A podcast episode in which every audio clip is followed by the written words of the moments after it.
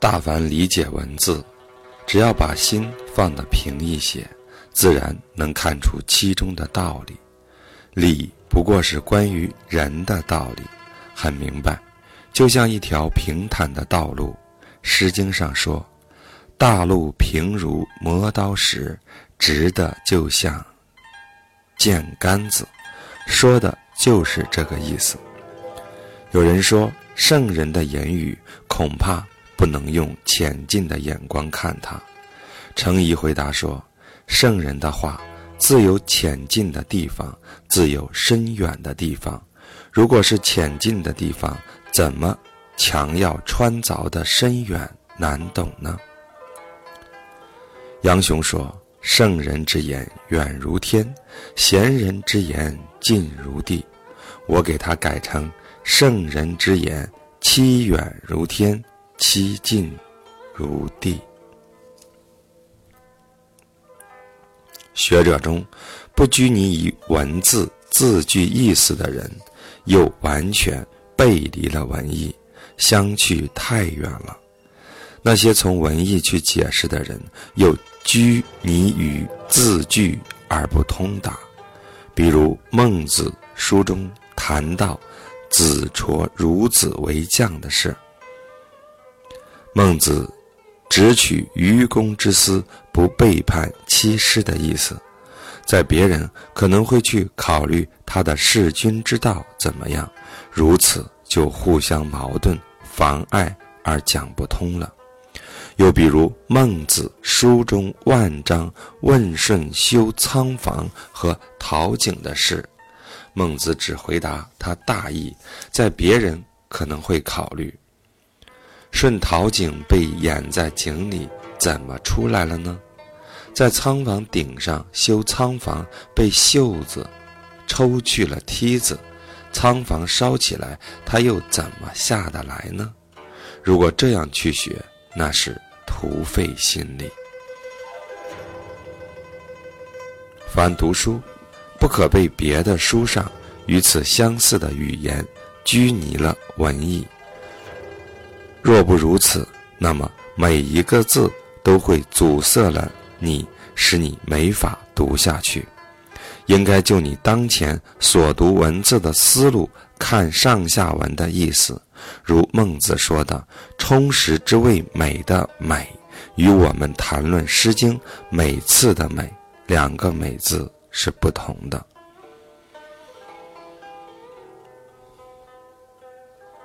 问。陈寅忠喜欢文中字的一句话。有人问：“怎么样学习《周易》？”文中子说：“一天到晚努力不懈就可以了。”陈寅忠认为这话最能尽力。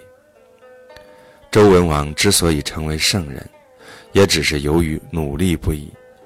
程颐回答说：“大凡解说经义，如只管节节推上去。”当然是会穷尽的。终日努力不懈，不能穷尽毅力。据这一句，只能当它是乾卦九三爻。如果说乾乾是不以，不以又是道，渐渐的推开去，自然是会穷尽毅力的。只是理原本并不是如此高远的。孔子站在河边上说：“逝去的就像这悠悠东去的水呀。”形容道体也是这样。这里应是学者自己去体认。张毅说：“这就是无穷的意思。”程颐说：“固然是道无穷，但怎么一个无穷就把它说完了呢？”今人不会读书，就像孔子说的：“熟读了《诗经》三百篇，教给他故事却办不通；叫他出使到别国，不能独立的去应对。纵然读得多，又有什么用处呢？”会读书的人，应该是没有读《诗经》时不通达政事，不能单独应付外交。读了《诗经》以后，就能通达政事，能应付对外交涉，这才是读了《诗经》。再如孔子说：“读书人不去研究《诗经》中的《周南》和《朝南》，那就像面对墙壁站立着，眼不见物，寸步难行吧。”应该是未读《诗经》时像对墙站立，到读了以后便不是对墙站立，才是读书有德的验证。大抵如此验证，就是读书的方法。如读《论语》，过去未读时是这个人，即读过了以后，仍然是原来这么个人，没有什么变化，那就等于没有读书。大凡看书，例如看到“善人教民七年，亡者必世而后仁”这些地方，人生百年之事，应该想一想如何作为才有益。大凡解释经义，解说不同没有什么妨碍，只是关键的地方不能不同。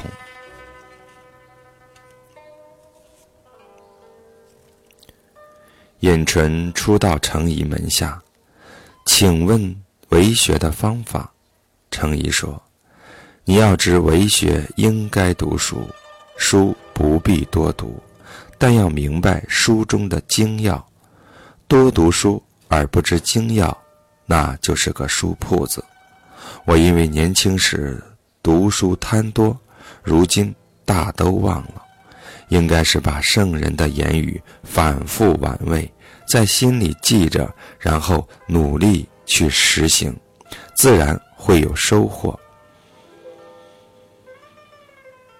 初学读书的门径都不如《大学》，其他的书则都不如《论语》《孟子》。学者先要读《论语》《孟子》。读透了《论语》《孟子》，自然有一个要领，拿它去看别的经书就很省力。《论语》《孟子》就像尺秤一样，用它去度量事物，自然能见出长短轻重。读《论语》时，只要将孔子弟子们问的地方，就当做自己提问。将圣人的回答就当做今天的耳闻，自然有收获。如果能在《论语》《孟子》中深入玩味，将会涵养成一种什么样超人的气质呀！凡看《论语》《孟子》，且要熟熟玩味，把圣人的话都当作与自己切身的话来看，不可。只当做一场话说，人要把这两部书看得切身，一生的受益自是很多的。《论语》这部书，有读了以后没有一点感触的，有读了以后得到其中一两句而欣喜的，有读了以后理解并喜欢上它的，有读了以后。不知不觉的手舞足蹈的学者，应该以《论语》《孟子》两书作为学问的根本，《论语》《孟子》研制过了，那么六经可以不用研究而自然明白了。读书的人应当留心看圣人为什么要做经的想法。和圣人作经时的用心，与圣人之所以成为圣人，而我之所以未能达到圣人境界的原因，所以未能得到圣人之道的原因，每一句都如此去推求。白天诵读品味，夜里静静思考，放平你的心，放宽你的气。保留你搞不清的疑问，那么圣人之意就能领会了。读了《论语》《孟子》，还不明白圣人之道，这就是孔子说的：“纵然读得多，又有什么作用呢？”《论语》《孟子》两书，只熟读本文，便觉得意思充分。学者需要如此玩味，如果用语言解说，意思就不充分了。我当初做这两部书的解释，后来想一想，又像是多余，只有一些前代儒者错误理解的地方，却等着整理出来。有人问：“窃讲《论语》《孟子》中关键的地方去读，怎么样？”程颐回答说：“这样固然是好，但若有心得，到底不会透彻，因为儒道不像佛教，佛教一见了关键的话，就走向空寂了。为学向善兴起于。”读《诗经》，是因为诗可吟咏性情，使人尽情潜心在道德之中而被感动。有孔子说的“我赞赏曾皙的气象”。程颐又说：“兴于诗，是兴起人的善意，汪洋浩大，都是善意。”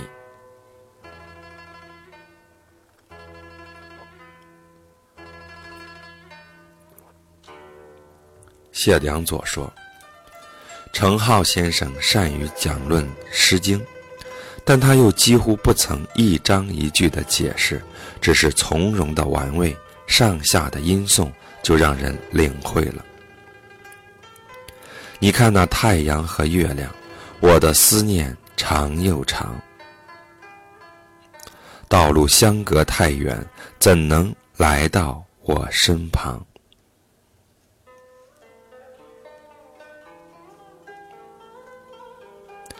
思念多么迫切呀！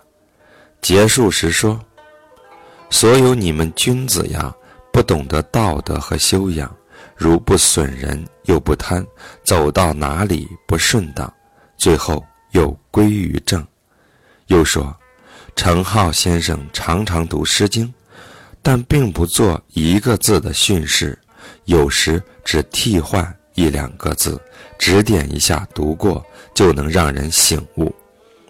又说，这就是古人为什么特别看重亲承教诲的原因。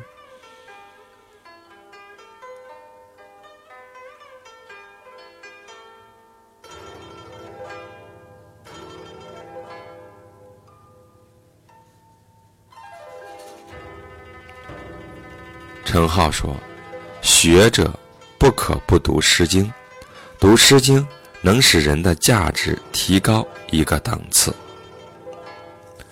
孟子说的解《诗经》，不以文害词，文就是文字的文，单举一个字的文，完整一句是词。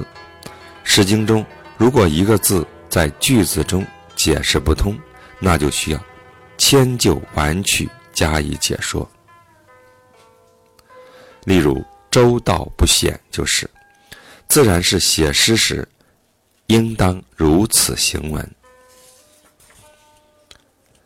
读《尚书》，应该从中认识二帝三王治国之道。如看《尧典》《舜典》，就去推求尧怎样治民，舜怎样事君的。《中庸》这部书。是孔门后学传授下来，成书于子思孟子之手。书中语言虽然出于杂记，不是一时系统的东西，也不分精细与粗略，一股脑都说出来了。今天的人谈论圣人之道，大多是说到高深处就把基础的东西弄丢了。说到根本的大道理，就把细节给扔掉了。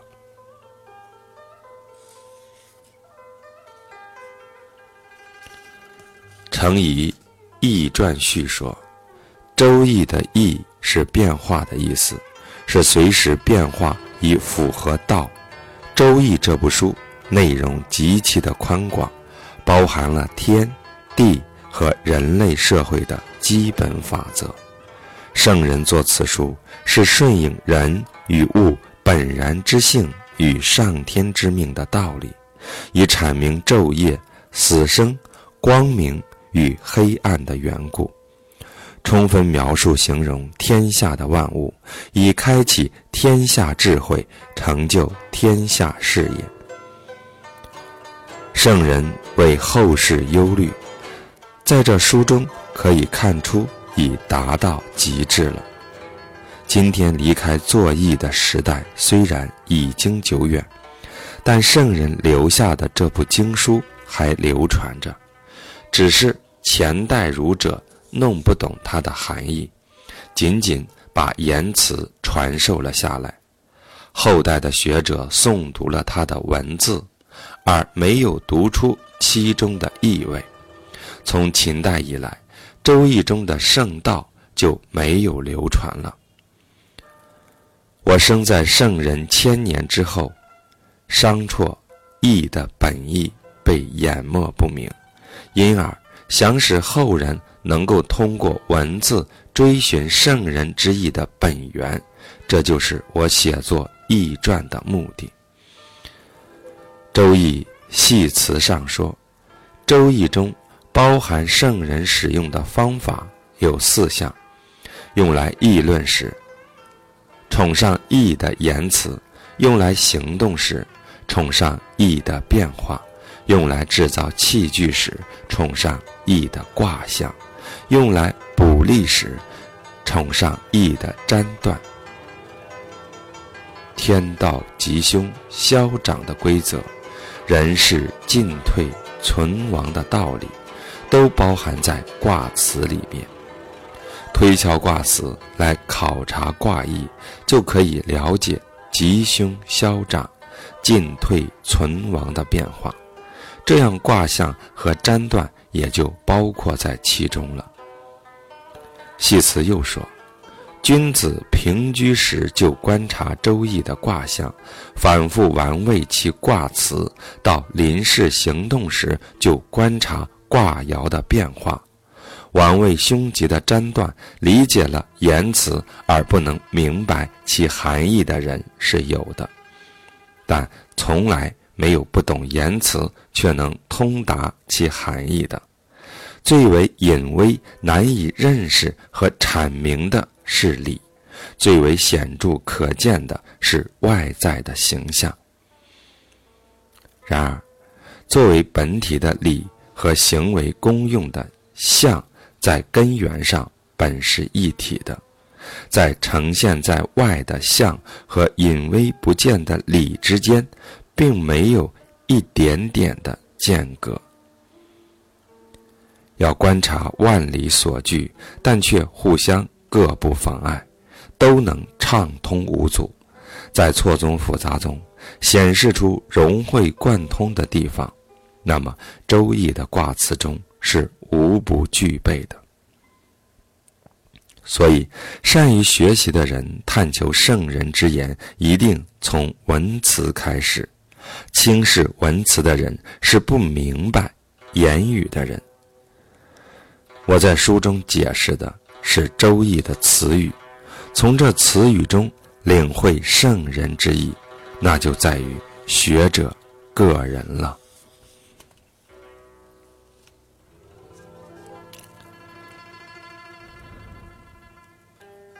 程颐答张弘中的信中说：“我做的易传还没有传授给人，因为自己感到精力还没有衰退，还希望在家修订有所提高。你来信中说易的易本产生于术，说易产生于术则不对。有了理，然后才有象；有了象，然后才有术。周易中。”是通过卦象说明卦理的。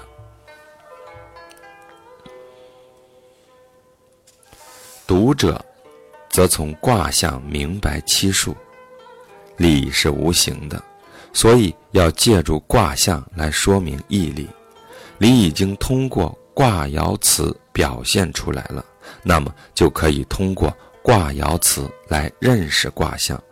所以说，掌握了卦之义理，那么象和数也就包含在其中了。所以理解了卦意，那么象和数也都在其中了。